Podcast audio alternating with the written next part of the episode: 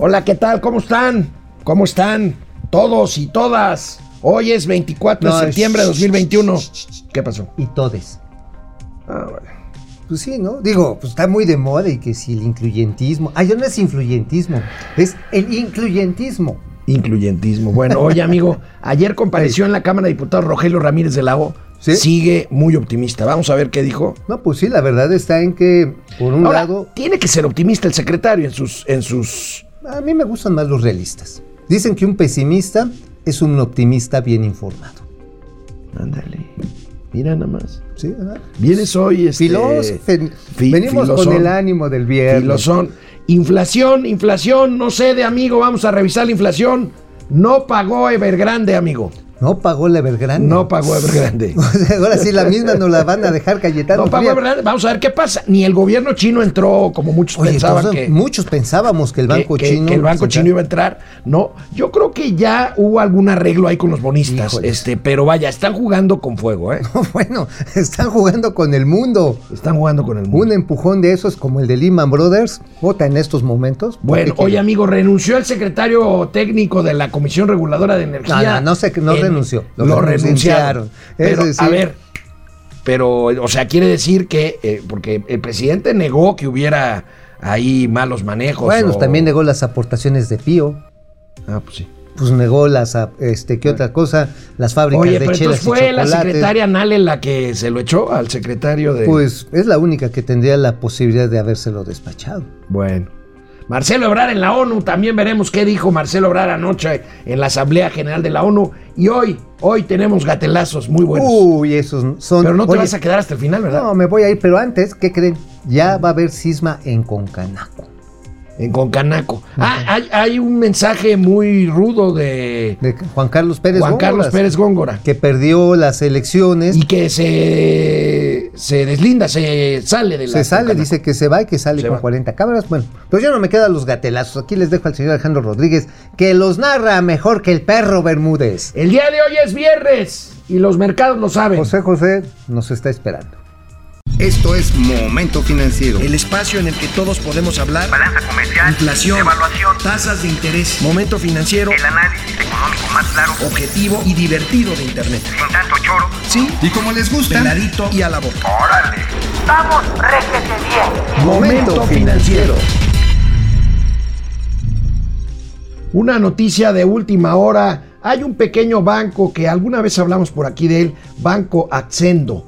Eh, ¿Cómo se llamaba el banco, el antecedente de Accendo? Este, Ay, hay tantos bancos. hay tantos bancos. que ya Bueno, la verdad, accendo. Va- Accendo, Accendo, su director general, Javier eh, eh, Reyes de la Campa, acaba de presentar su. Bueno, la va presentó pa- ayer, presentó ayer su renuncia. Lo que ya se iba, ¿no? Están en un proceso de, de revisión ahí de algunos problemas de tipo regulatorio. La Comisión Nacional Bancaria de Valores está revisando el caso, el Banco de México también, pero ayer presentó su renuncia Javier Reyes de la Campa a la Dirección General de Banco Accendo. Pues ya, eso, tan tan. Ya, para un viejo pleito que traían ahí adentro desde Sí. que se fundó. Pero bueno, mira, pues así pasa cuando sucede. Así, Así que- pasa cuando sucede. No, hoy vienes. No, este, pues, venimos filosóficos. Como Güemes. Como Güemes. Ah, Mira, acuérdate que el banco que no recibe depósitos, el que no abre sucursales menos. Pues sí. Bueno, Como diría el- el secretario de Hacienda y Crédito Público, el señor Rogelio Ramírez de la O, compareció ayer, ayer en la Cámara de Diputados y reiteró su visión optimista con los pronósticos de los próximos meses y con la política es. económica que está llevando a cabo desde la Secretaría de Hacienda. Vamos a ver qué dijo. Viene. México va a finalizar el año 2021 con finanzas públicas sanas. La recuperación económica que inició en la segunda mitad de 2020 se terminará de consolidar en 2022, cuando iniciemos un crecimiento que nos permita dejar atrás el impacto de la pandemia. Al segundo trimestre de 2021 llevamos cuatro trimestres consecutivos de recuperación sostenida y si bien uno de los primeros motores en activarse fue el sector externo, hoy el motor más importante es el interno, el cual representa 80% de la economía de nuestro país. El consumo privado tuvo un crecimiento de 6.6% en el primer semestre de 2021 comparado con el mismo del 2020, con datos ajustados por estacionalidad. Mientras tanto, la inversión privada aumentó 8.2% durante el mismo periodo.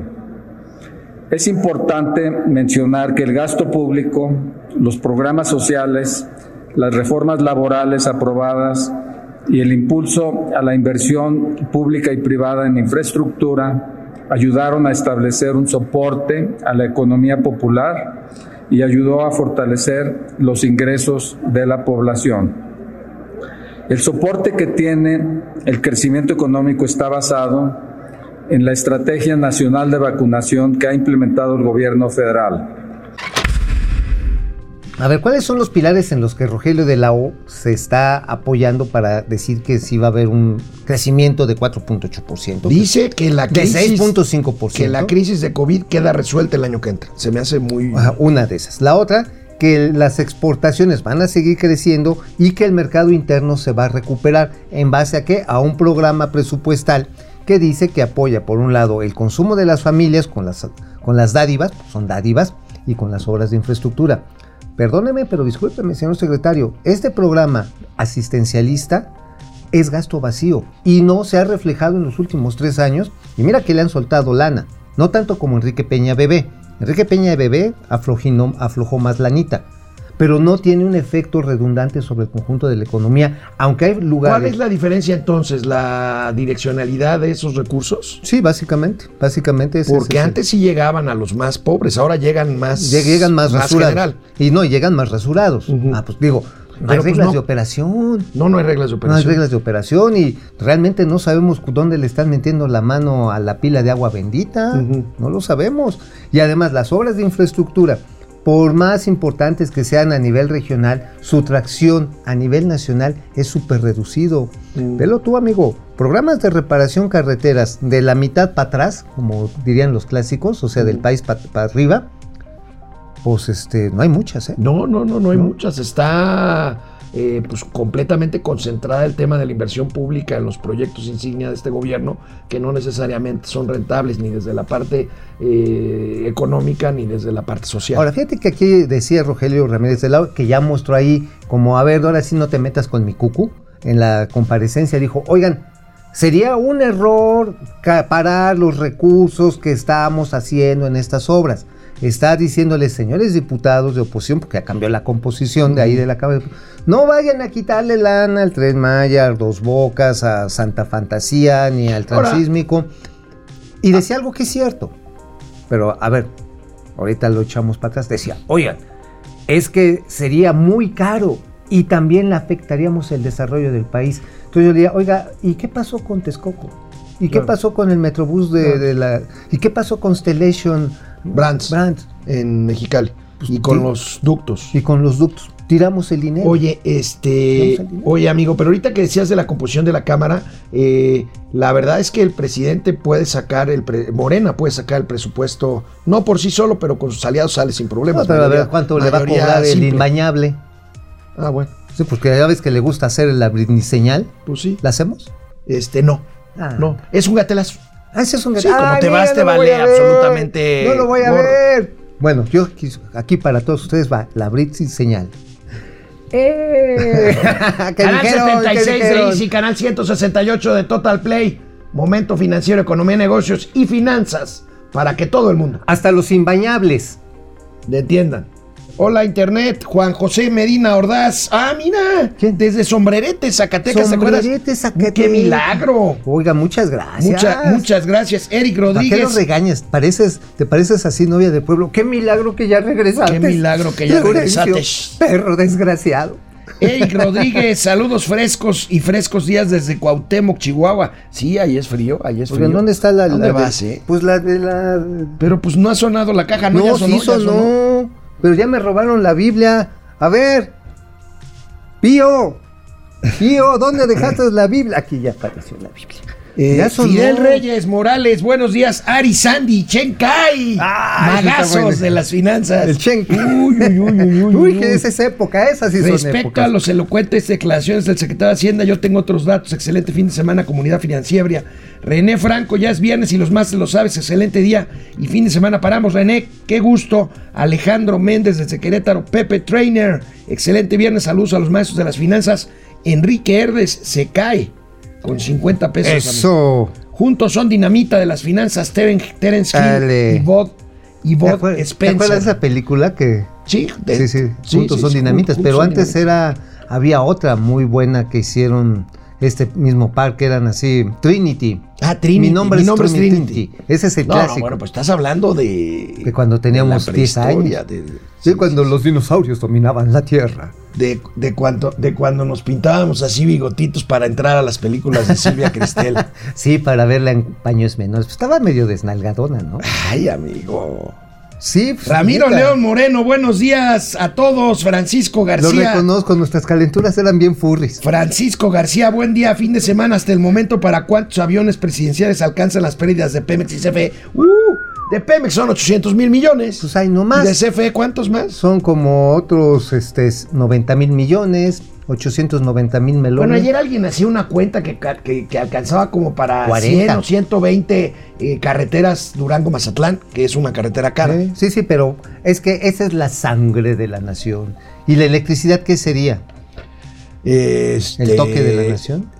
Pues los nervios de la nación, por los toques eléctricos. Sí, ¿no? ándale, ándale, sí, el pulso de la Porque nación. la- el sistema nervioso central funciona con, Con electricidad. eléctricos. Ándale, sí, serían los toques de la nación. Bueno, vamos a, vamos a un corte y regresamos. Más bien vamos a la tele. Regresamos aquí a Momento Financiero y bueno, pues el reporte del INEGI sobre el índice nacional de precios al consumidor vuelve a mostrar que la inflación no cede. Al contrario, 0.42% en la primera quincena de septiembre y sube otra vez en términos anuales, en anuales 5.87%. Yo, yo pensé que ibas a decir que en términos anales, porque sí está doliendo bien duro. Pues sí. ¿Sí? Mira, imagínate, casi 6%, pero espérate, amigo, a ver. Otra vez, para que no digan, ay, es que ustedes nada más la están viendo chiquita y a mí me la están dejando ir bien grande con el precio. Amigo, van 14 quincenas en el que el precio de la tortilla sigue para arriba. Y solamente ayer con este, con este reporte, dice el INEGI que se rompió el ciclo de 13 qu- quincenas de crecimiento en la carne de pollo, res y cerdo. Estas ya bajaron. Bueno, no bajaron, se estancó el precio, pero no van a bajar. Y la de res sigue para arriba. Oye, amigo, ¿por qué cada que te pone en nuestra producción una gráfica te, te echas un rollo en lugar de explicarlo a nuestro auditorio? Pues para que le entiendan. A o sea, ver, a ver, a a ver, a la las gráfica. tripitas estas. A ver. A decir, pasó de 3.81% a 5.87%. explícalo bien, hombre. A ver, pues por eso les estoy diciendo que la explicación básicamente para que no se vayan A nada más con decir que recu- Recuérdales a nuestros queridos 5.87%. amigos y amigas qué diablo significa la inflación subyacente. Ajá, a ver, la inflación subyacente es la que está generando el movimiento de costos, ajá, eh, que refleja los efectos de la oferta y la demanda. La no subyacente, que es la que está bien cañona y que no viene en esa gráfica, Ahorita la vamos a ver. ah, a ver, ponla. No, pero ver, primero ponte. vemos la rayita roja. Ajá, Es el- el, no, objetivo bueno. que está. Ah, está pues ya está más pasado de moda que, Oye, ayer veíamos que los pantalones acampanados. A ver, vamos a ver el componente de la inflación para que el señor Flores Arellano se explaye. Se solace, a ver, venga. Ahí está. Ahí está, la subyacente, ahí la ven, la variación anual. Dice, ah, no, bueno, es 4.22%, pero váyanse a donde está la, la otra rayita así No, no, no, amarillo pero analiza- canario. la espérate. no subyacente está en 8.86. Exacto, te vas a la no subyacente y velo, precios agropecuarios. 10.01%. ¿Y de lo que son los productos agropecuarios? Viene la tortilla porque viene del maíz. Viene del maíz. Ajá. Y por supuesto la carne de res y de pollo y de cerdo que Amigo, comen háblales maíz. a nuestros amigos Pues y es amigas lo que como estoy adultos. diciendo. Pues a ver, tú- dices, ay, no es que le te echas muchos rollos. A ver, frutas y verduras. A ver, a quien les gusta la verdura. ¿Cuánto? 8.7% de Ay, no inflación. más. Y los pecuarios, que ya son los más elaborados. ¿cuánto? 11%. Y después, energéticos. Ahí está. que son precios controlados por el gobierno. 10.77, no que no había gasolinazo. Otra Pues, vez, pregunto. Otra vez, pues otra vez. Y mira, aunque dicen, ay, bueno, las tarifas autorizadas por el gobierno nada más crecieron 1.89% acumulado, pero si le va a uno jalando ahora sí todo lo que se fue dando del 2019 al 2020, ¿sí? el crecimiento de las tarifas del, del sector público, que son todas aquellas que no son energéticas, que si el tramitito, que si el acta de nacimiento, Los si- derechos. los derechos, todos en general. Pues ya te están generando que a lo largo de tres años ya subieron promedio 12, 15%. Oye, eh, con esta cifra de inflación, pues eh, reiteramos nuestro pronóstico. Bueno, no pronóstico, es que no podemos hacer pronósticos, Ah, ¿verdad? digamos nuestra, Nuestra expecta- estimación expectativa. de que a pesar de lo que pasó ayer en la Fed, en la reunión de política monetaria del Banco de México que tendrá lugar el próximo día 30 de septiembre, el próximo que es miércoles, Ajá. eh, pues seguramente le darán otro arrimón a la tasa de interés para arriba de. 0.25%. Pero insisto, o sea, ya la presión está encarnada, o sea, como cuando las uñas se te encarnan, ¿sí? ¿Te acuerdas? Es que se te meten sí, sí, sí, en el pie y se pone Sí, sí, así sí. hasta, hasta chinguiñosa la uña. Bueno, se pone, se infecta. se infecta. Bueno, la inflación ya la tenemos igual de encarnada. Por el costo de, los mate- de las materias primas y también de los energéticos. Y entonces aumentar las tasas de interés, pues nada más sirve para mandar señales de que no se aceleren, pero no va a detener el proceso inflacionario. Ok. Bueno, pues ahí está la inflación. Amigo. ¿de qué escribiste hoy en Ay, el periódico gracias, La Razón? gracias, gracias, gracias. Ay. Ay, amado pueblo, lo quiero mucho por saber elegir al mejor comentarista. No, bueno, a ver, para pronto es una narración que ya la habíamos aquí platicado, pero que ahora la articulé en, una, en un artículo, valga la La rebusnancia. articulaste en un, Un artículo. valga la está bien, rebusnancia. Está bien, está bien. Venga, ¿de qué Ahí se está. trata? Básicamente los secretos de Santa Fantasía, las pistas. Ya es que estaba, ha estado la... la Pero la son pistas de avión, no pistas de circo, o también. Pues por ahí va. A ver. Por ahí va. A ver. Ahorita el circo ha sido lo de que si la torre está inclinada o si no está inclinada. Y hemos dicho la de control, el, este, el, ma- el macuahuitli. El Macuavitli. El macuahuitli, el garrote azteca. Bueno, este, el, el general eh, Gustavo Vallejo salió a decir ayer, no, pues si quieren vengan a hacer sus medidas, todo está perfecto. Ok, ¿dónde está la memoria de cálculo que tiene obligación el sector público? No lo sabemos porque se reservó la información hasta que esté culminada. ¿Por qué? Porque el general Vallejo dijo, no es que ha habido muchos amparos contra Santa Fantasía, ya ven, como los enemigos. Vulgo, el enemigo pues es Claudia X González y sus ONGs, ¿no? Mm, Este, el enemigo, pues a lo mejor eran algunas otras empresas, ahí mencionamos algunas que se ampararon contra la venta del fierro viejo de, de, de- de Texcoco, ¿no? De Texcoco. Ajá, bueno. Dices, bueno, ok, ese es tu choro, señor general. Pero ¿por qué no sabemos también las especificaciones de las pistas? Y ahí les echamos el choro de cuál fue la técnica de las pistas, de las pistas donde aterrizan Ujú. aviones. La de Texcoco y la de Santa Fantasía. El problema de la de Texcoco este, se resolvió con una técnica que se llama flotación, sirve para flotar. Pero ¿sabes qué pasó con este problema de, de ahí de Santa Fantasía? ¿Qué pasó? Que a pesar de que son el mismo suelo, echaron una técnica que se utiliza para los suelos duros. En otras palabras, hay que diferenciar cuando está dura y cuando está blanda. No, amigo. La ver, tierra. ah, Ajá. Claro. Para cuando- efectos de Eh, ingeniería, para, claro. efectos, A ver, para la- efectos de mecánica de La- suelos. la- ahora sí que la norma que está en la CEMIC, 200 años de experiencia de ingeniería en nuestro país, dice, para suelos duros, superficies rígidas. Para suelos blandos, superficies flotantes. flotantes o que se puedan ir acomodando al o flexibles, dicen superficies flexibles. Y aquí se bajaron así totalmente, se la pasaron por arco de triunfo, una norma que deja que sea mexicana, está establecida en todos los manuales internacionales. Ahora, ¿con eso qué me quiere decir? ¿Que esas pistas se van a empezar a cuartear? Muy probablemente. Y no ahorita, porque ahorita está el show aéreo y bajan los aviones y los chairos. Ah, miren, sí va a funcionar. Bueno, nada más que van sin pasaje, ¿no? Dejen que los aviones vengan. ¿Sabes dónde está el más problema de las pistas? ¿Dónde? ¿Dónde tú te imaginas que está más? ¿Dónde está más pesada la dura? No sé, en las cabeceras. No. ¿En no, dónde? no, no, digo, uno pensaría que es en la donde está más dura. No. Cuando los aviones pernoctan. Donde dejan los aviones a descansar, ahí está la bronca. Porque está todo el peso del avión sobre estas. Y entonces, obviamente, Oye, estamos ante un drama de, dimensiones presupuestal. apocalípticas, sí, este, Una broncota. Hace una broncota. Digo, Bueno. a ver, Y el general Vallejo decía, no, es que esto no se va a fragmentar. Eso es su aseveración. Así decían lo mismo en la México, bueno, en la Cuernavaca, Acapulco. Dijeron exactamente lo mismo. En la famosa Carretera. autopista del sol. Eso dijeron. Y ve cu- cuántos parches le han puesto. No, bueno, toda la No, vida. más parches re- que a ti, hermano. no, y eso es un homenaje. Oye, pero el aeropuerto se va a inaugurar el próximo 21 de marzo de 2022. Llueve, el año que- relampaguee, a cómo esté. Y pues vamos a ver viendo primero qué aerolíneas llegan y cuánto va a aguantar la infraestructura. Uy, amigo, pues mira, cada vez que hablas del aeropuerto Felipe Ángeles me dejas más preocupado, eh, aunque no sorprendido, porque pues nosotros aquí hemos sostenido que es un proyecto inviable desde un principio. Sí, claro. Y digo, esto no es nada más así que diga el presidente, es que es animadversión, nos odias. No, voy con ingenieros, platico con técnicos, le pregunto a los encargados de la obra y pues esto es lo que sale. Bueno, pues vamos a una pausa y regresamos a ver el tema de Evergrande, la empresa china que dejó de pagar sus obligaciones bonistas. Volvemos. Bueno, pues estamos aquí en internet. Aurora Jarillo, buen día, Alex. y Hola. Mau, excelente viernes. Mike White, desde el Estado de México. Mike, Mike. Ari Loe, venga señores a darle. Juan Ramón, no, llegó el tío Mau.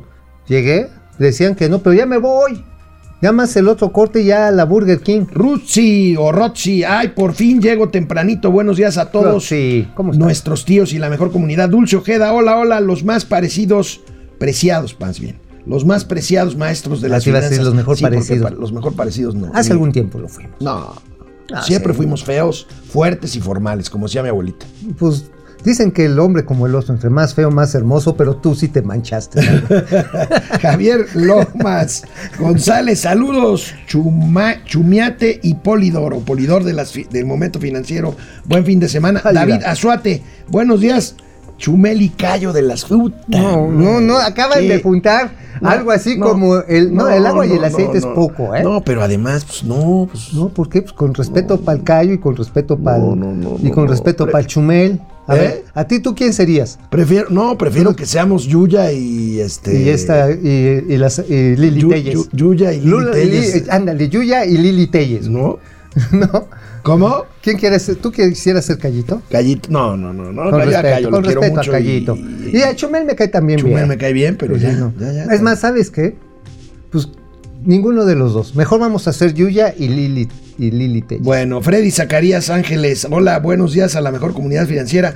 Carlos González, optimismo y fe muer- mueven- mueren al último. Se refiere al secretario de Hacienda, pero ahora, ¿sabes qué sí tiene el secretario de Hacienda? Más empatía, por lo menos en la Cámara de Diputados, se refiere con más cercanía a los, a los Trata de ser mucho más Trata de hacer más. Oye, pero sí está haciendo política cuando dicen, oiga, no le vayan a quitar lana a los proyectos de infraestructura. Esa, esa va a ser la bronca, ¿eh? Ahí es donde va a estar Leti. Velázquez, buenos días, siempre es un gusto escucharlos. Igualmente para nosotros que nos vean y nos escuchen, Leti. Bueno, pues vamos a la tele, ¿no? Vamos a la telera. Ayer, ayer jueves venció el plazo para el pago de intereses de bono, de los bonos de Evergrande, esta empresa ¿eh? Que está en eh, insolvencia de pagos y que tiene una deuda de 300 mil millones de dólares, equivalente al dos puntos, a dos puntos del PIB chino. Bueno, pues ni la empresa pagó ni el gobierno de China entró al rescate. Y fíjate amigo. que muchos esperábamos que saliera el gobierno de Xi Jinping a decir, bueno, mira, te vamos a comprar los activos y pues ahora se la va a tener que comer todita Evergrande. Se la va a tener que echar. Ahora, ¿qué sucede cuando no hay un pago de vencimientos? Esto lo vamos a ver en las próximas horas, mi estimado Alex. Porque si deja de pagar los intereses, que eran 300 millones de dólares. No, de interés 80 millones. No es 80. mucho dinero, 80 millones de dólares.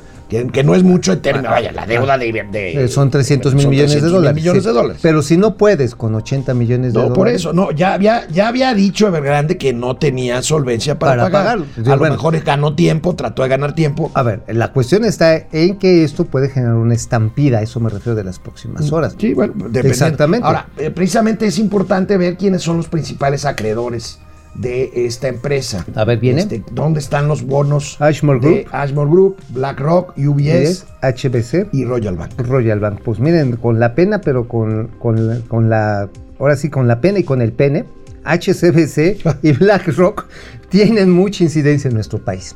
Y bueno, Ashmore Group influye de manera global en toda América. Entonces, Ahora, 13% de la deuda de Evergrande son 50, 60 mil millones de, de dólares. A ver, vamos a ver de estos activos quiénes los compraron, quiénes los tienen, si quedaron debidamente garantizados o nada más fueron a la palabra como sucedió en el episodio de Lehman Brothers y que después se hizo todo el, pues ahora sí que todo el desgarriate de 2008. Porque si estos bancos los cubrieron correctamente de acuerdo a las nuevas normas de Basilea, ¿te acuerdas de Basilea? Sí, claro, las normas Basilea. de capitalización ¿Cuánto para la, la banca. Basilea 25, no sé, le iban No, Basilea 3. Basilea 3. O sea, no es Basilada 3. Basilea, Basilea 3. 3. O sea, para estos activos tenías que tener garantizado cuando menos una serie de colaterales, es decir, de activos, que te ayudaran a pagar en caso de que alguien fallara en sus compromisos. Vamos a ver si va a funcionar. Vamos a ver, vamos a Ojalá, ver. qué pasa. ¿eh? Vamos a estar Ojalá. atentos. Vamos a estar atentos de lo que pase. Se atraviesa el fin de semana, pero los mercados financieros, aunque digamos que es viernes y los mercados lo saben, descansan, pero esto no para. los nunca. overnight No, y no, no, los de over the counter y los Bueno. mercados de fin de semana. Oye, amigo, este, platícanos, eh, recuérdanos qué es el bono demográfico, porque fíjate que me llama la atención unos datos del INEGI publicados hoy por el financiero que dan cuenta de una caída muy pronunciada en el número de nacimientos de personas en México durante 2020. La población está envejeciendo, amigo, Ah, y, bueno. y están naciendo menos personas. Vamos a ver esta gráfica que a mí me llamó mucho la atención. Fíjate, millones de nacimientos registrados, 2 millones y medio casi en 2014 a 1.6 millones de nacimientos en Mira, 2020. el bono de demográfico, que ya que lo preguntas, amigo, básicamente hace referencia a la cantidad de reposición o a la porción de reposición de la población que hay en un periodo de tres o cuatro generaciones. La- cada generación es de 10, 12 años, dependiendo del país. ¿Qué es la tasa de reposición? Pues todos nos morimos, ¿no? Entonces, cuando te mueres, ¿cuántos vienen detrás de ti para desarrollar las actividades productivas precisamente para los que ya van de salida? Hace 25 años, eh, sí, exactamente hace 25 años, decían México tiene un gran bono demográfico. ¿Por qué? Porque hay muchos chavitos que, este, que van a crecer y cuando lleguen a los 30 años van a ser muy productivos. El problema del bono democrático está en que desafortunadamente no todos los jóvenes, y lo están viendo con la, con la gen- generación millennial y después la centennial, no todos están obteniendo los trabajos siquiera igualmente remunerados que los de sus padres. Entonces ese es el primer golpe al bono demográfico. O sea, primero no hay más lana, no más riqueza. La segunda, que las familias precisamente de jóvenes por estas circunstancias deciden tener menos hijos. Y entonces la tasa de reposición de la población es más pequeña. O sea, haces trutru, pero no haces chamaco. Digo, yo creo que, ¿sabes que Yo he estado pensando y filosofando mucho al respecto. Digo, yo creo que si no fuera tan sabroso, no seríamos tantos.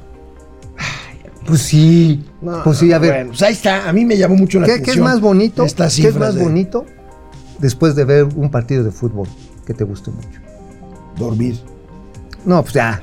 Ah, oye, pero ¿sabes qué? A ver, tú ya, amigo, estás hablando como Oye, aquel que después del salto del tigre mejor Bueno, prefiere la bueno. rodadita del Marcelo. Marcelo Ebrard Casaubón, canciller mexicano, dio un discurso ayer en representación de México en la apertura, que esta que ya lleva varios días de la Asamblea General de la ONU, como sucede en cada mes de septiembre. Habló, habló primero de las vacunas. Veamos. Debemos impulsar que las vacunas sean consideradas como bienes públicos globales. Ello significa, en primer lugar, reconocer la competencia de la Organización Mundial de la Salud como la autoridad que certifica las vacunas. La discriminación o diferenciación existente en el reconocimiento de las vacunas pone en riesgo la recuperación económica y la eficacia de mecanismos como la plataforma COVAX. Por ello, México presentó ante el G20 una propuesta para que toda la comunidad internacional reconozca sin condicionamientos de ningún tipo las vacunas aprobadas por la Organización Mundial de la Salud.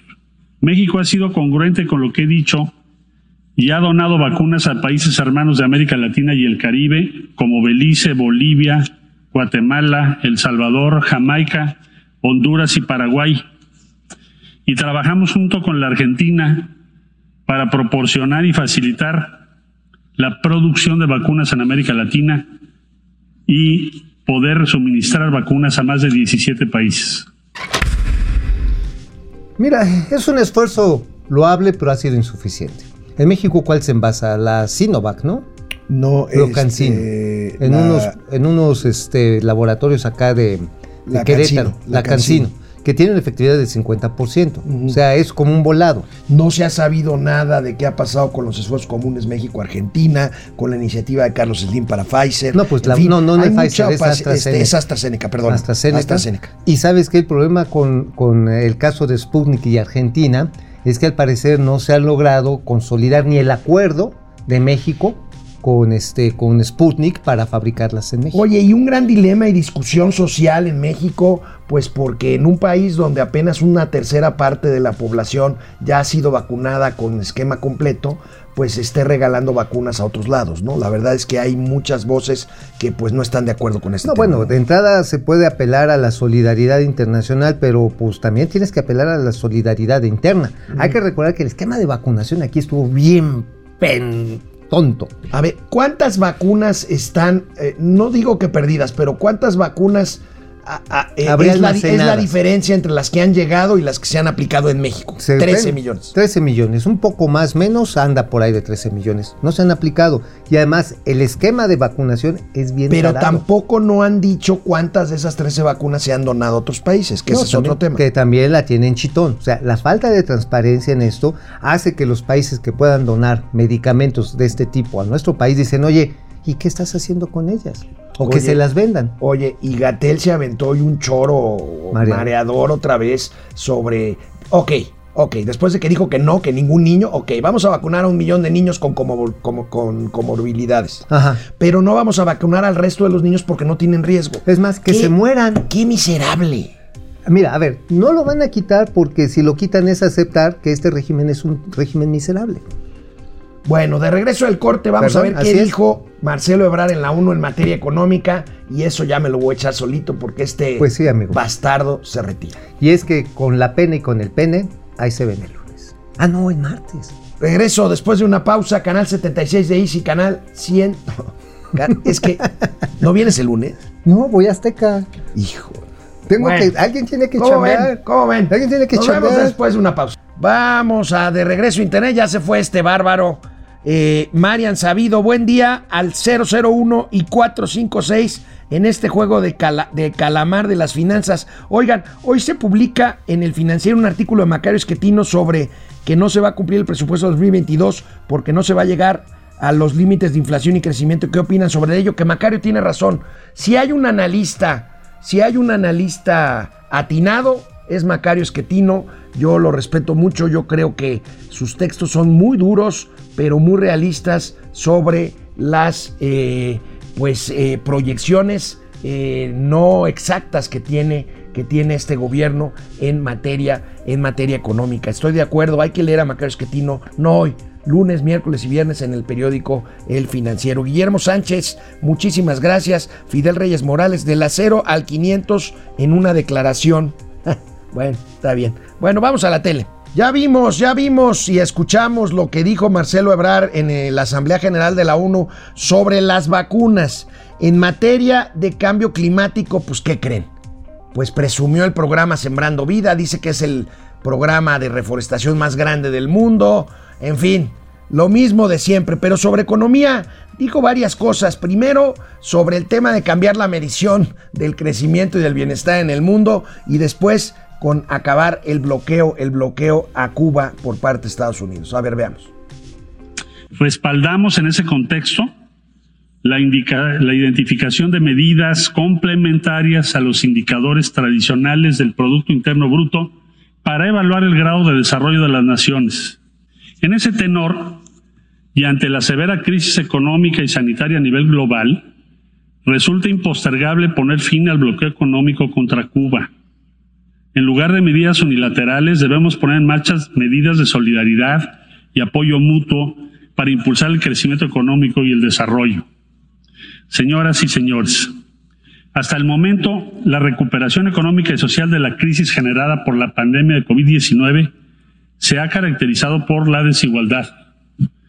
México respalda las medidas para que los países menos adelantados se beneficien de mecanismos de apoyo multilaterales de alivio de la deuda, tales como la iniciativa del pago del servicio de la deuda del G20. Pues híjole, no hay que olvidar que efectivamente de estoy de acuerdo con el canciller, pero bueno, hay que voltear un poquito también hacia acá adentro. México está en una posición de relativa ventaja por ser vecino de Estados Unidos, pero las señales hacia Estados Unidos no han sido las mejores y bueno, Estados Unidos ya está moderando a la baja sus eh, proyecciones de crecimiento económico y en ese sentido, pues nosotros no vamos a tener, ya se los habíamos dicho aquí en Momento Financiero, un año 2022, otro 2023 y menos el 2024 fáciles para el tema económico. Y mientras tanto, aquí en nuestro país el presidente en la mañanera pues insiste en presumir y exportar, dice, sus programas. Vamos a ver.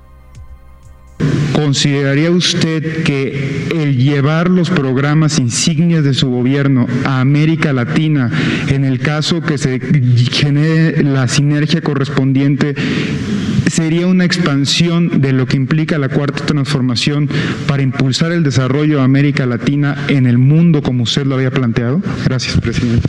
Pues ya lo estamos haciendo desde hace dos años.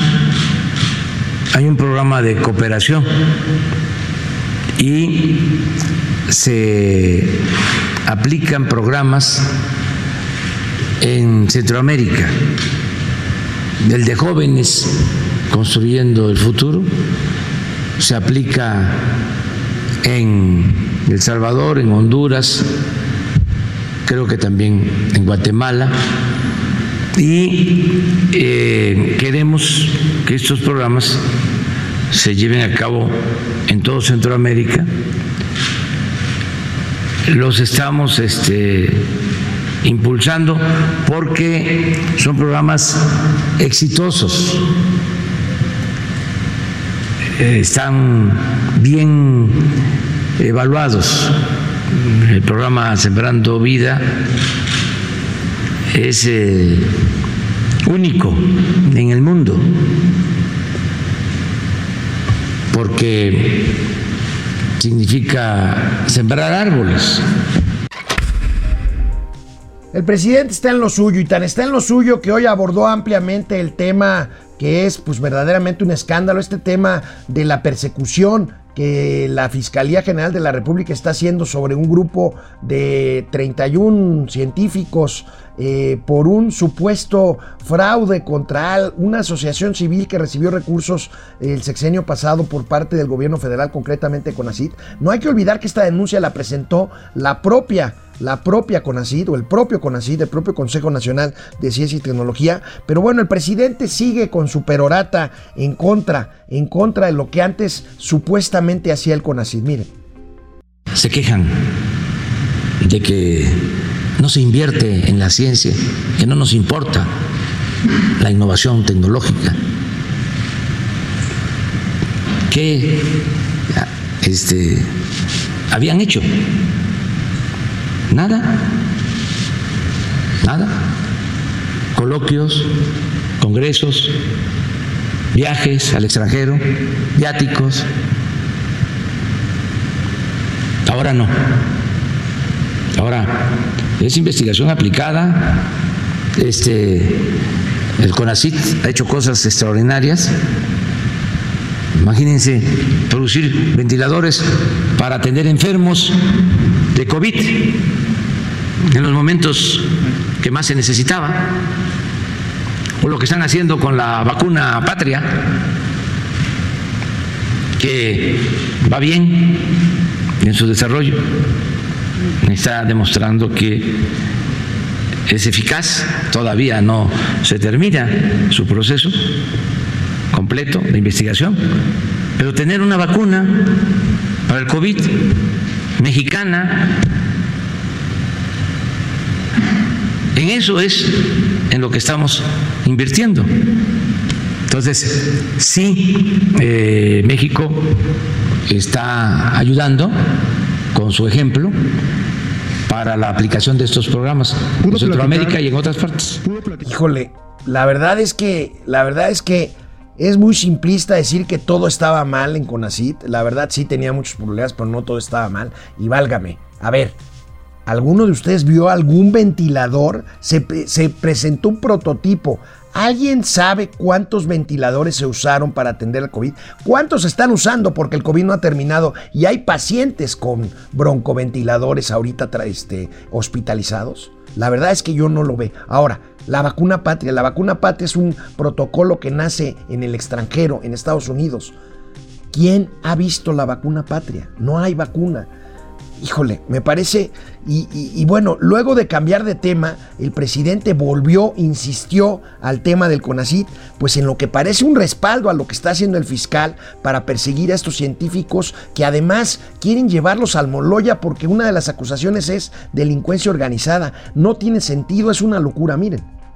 grupo predilecto del régimen anterior. Entonces, como ya no se puede mantener estos privilegios, pues ahora este, se sienten perseguidos. Pero yo le pregunto a la gente,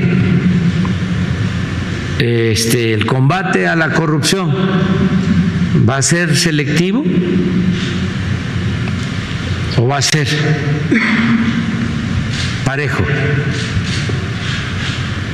Bueno, pues vamos, un corte. Yo nada más le recuerdo algo. La jefa de gobierno, Claudia Sheinbaum, la favorita del presidente para la Asociación 2024, ya dijo que le parece un exceso de la Fiscalía llamar o presumir crimen organizado eh, o delincuencia organizada en este proceso que se busca seguirle a los científicos de CONACYT. Bueno, vamos a un corte, regresamos, estamos transmitiendo en el canal 76 de Easy, en el 168 de Total Play. Esto es Momento Financiero. Volvemos al último bloque de este programa con un par de notas más y sobre todo los gatelazos. Volvemos. Bueno, pues eh, regresamos a internet.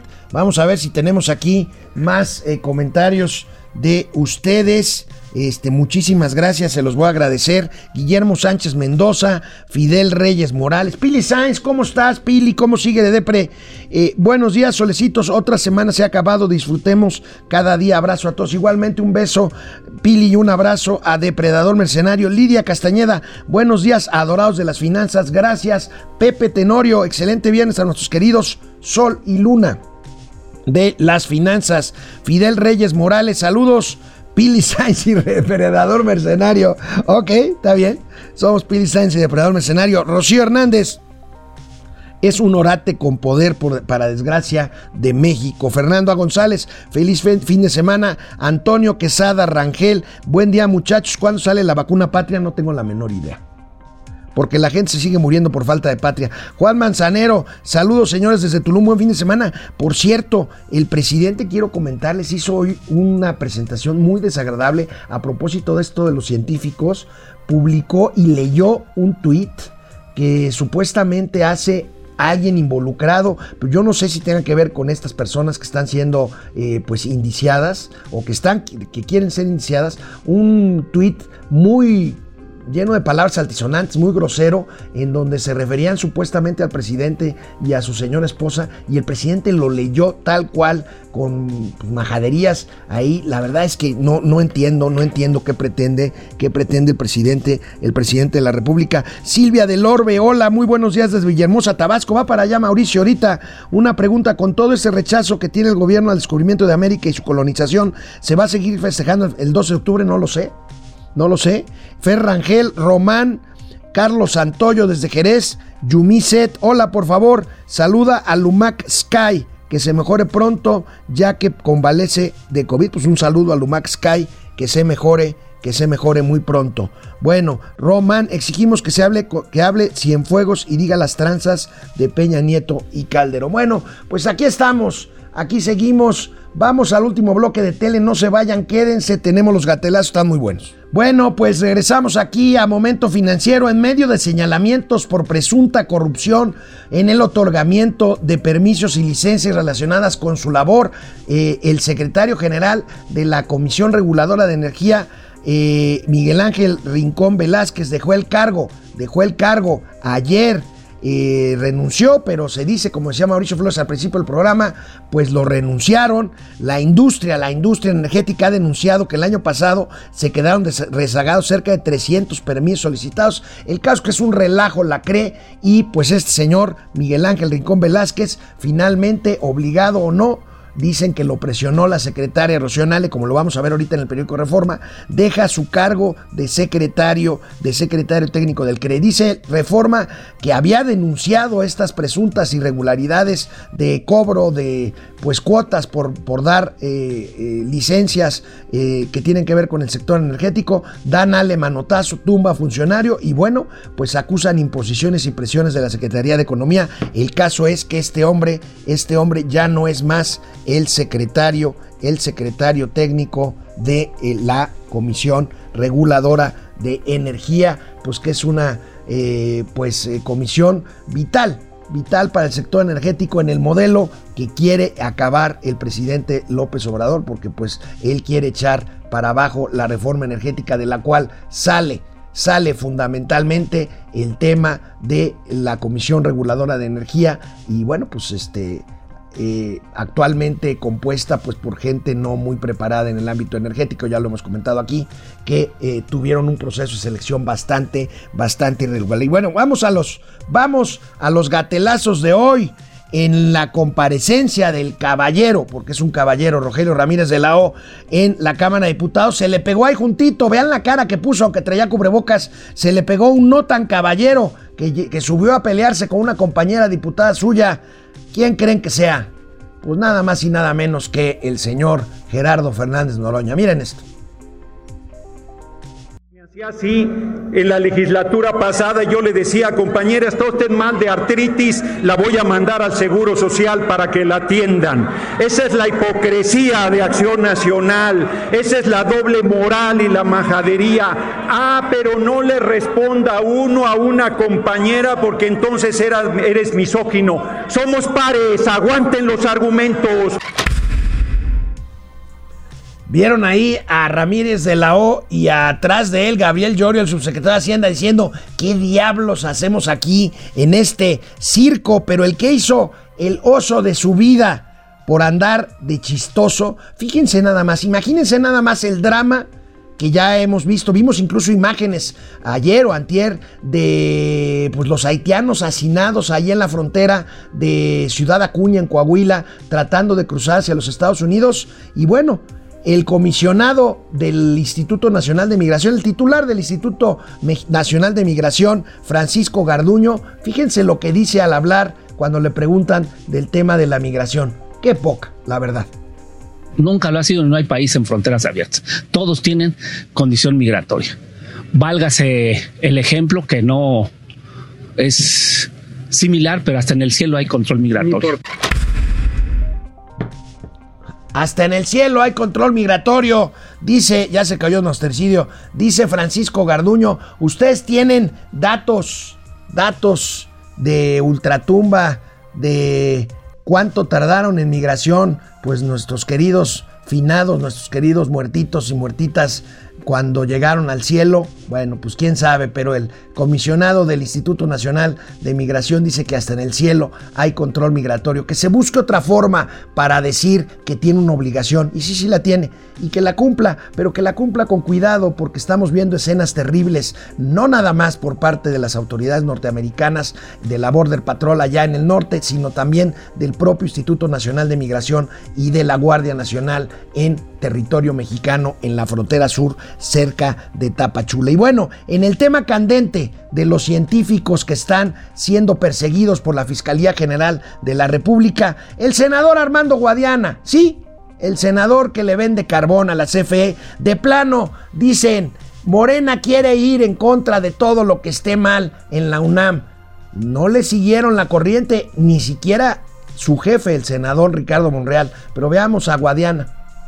La WIP la Unidad de Inteligencia Financiera, investiguen los fondos, tanto federales como de los estados, que van a dar a las universidades autónomas de todos los estados, incluyendo la máxima casa de estudios, la UNAM. Creo yo que eso es un tema, la Fiscalía aquí al Senado piden eh, y han dicho no, hay que intervenir para que no una orden de aprehensión. La Fiscalía, recuerden que aquí aprobamos una Fiscalía autónoma. La Fiscalía está al, no al, al, al servicio de Poder Ejecutivo, Legislativo alguno. Es un organismo autónomo y tiene que actuar en contra de un senador, de un diputado, del presidente de la República y más de gente que va a utilizar el dinero como turismo científico. Se dividió, se dividió la bancada de Morena. Inmediatamente Ricardo Monreal se deslindó de investigar y meterse a la UNAM. Pues suena ya esto a consigna. El, senador Guadiana, muy cercano al presidente, luego, luego ahí haciendo méritos pero pues materialmente el líder de los senadores morenistas, Ricardo Monreal, y un buen número de senadores, pues se deslindaron completamente de las declaraciones del senador Armando Guadiana. Y mientras tanto, mientras tanto, la directora general de CONACID, que fue de donde salió la denuncia que está documentando la Fiscalía General de la República para perseguir a científicos mexicanos con la idea de llevarlos a proceso y de llevarlos a una cárcel de máxima seguridad, por supuesto, crimen organizado por un tema de transferencia de recursos a una asociación civil prevista en la ley para promover la ciencia, pues la directora, la directora de CONACIT, María Elena Álvarez Builla, pues simplemente ella no sabe de lo que le habla. Todos los ciudadanos de este país de qué se les acusa. Se les acusa no de sé, delincuencia no sé, no sé de qué me hablas, no sé de qué me hablas. Yo no vine a apoyar el primer gobierno de la Cuarta Transformación, a acusar absolutamente a nadie. A nadie. Ah, cuánto daño le ha hecho esta señora al CONACIT y a la ciencia mexicana. Y después de armar todo el borlote que se está armando, ella simplemente no sé de qué me están hablando. Y bueno, el presidente de la República hoy hace un gatelazo porque se refiere a las miles de sucursales que tendrá el Banco del Bienestar, que ni siquiera están listas. Eso fue todo lo que dejaron. Entonces, ese Bansefi se convirtió en Banco del Bienestar y ahora es un gran banco. Y por eso se están construyendo estas 2.700 sucursales. Va a ser el banco con más sucursales en el país. Y sobre todo eh, va a ser el banco con sucursales. Señor presidente, con todo respeto, primero usted dijo que iba a construir 12 mil sucursales del Banco del Bienestar, cuando anunció que cambiaba lo que era Bansefi al Banco del Bienestar. 12 mil. Luego dijo 10 mil. Y luego dice ahora que va a ser el banco que más sucursales tenga. Señor presidente, BBVA tiene más de 6 mil sucursales. Ahí se la dejo nada más. Bueno, cuídense mucho. Tengan un buen fin de semana. Recuerden, usen el cubrebocas. Descansen.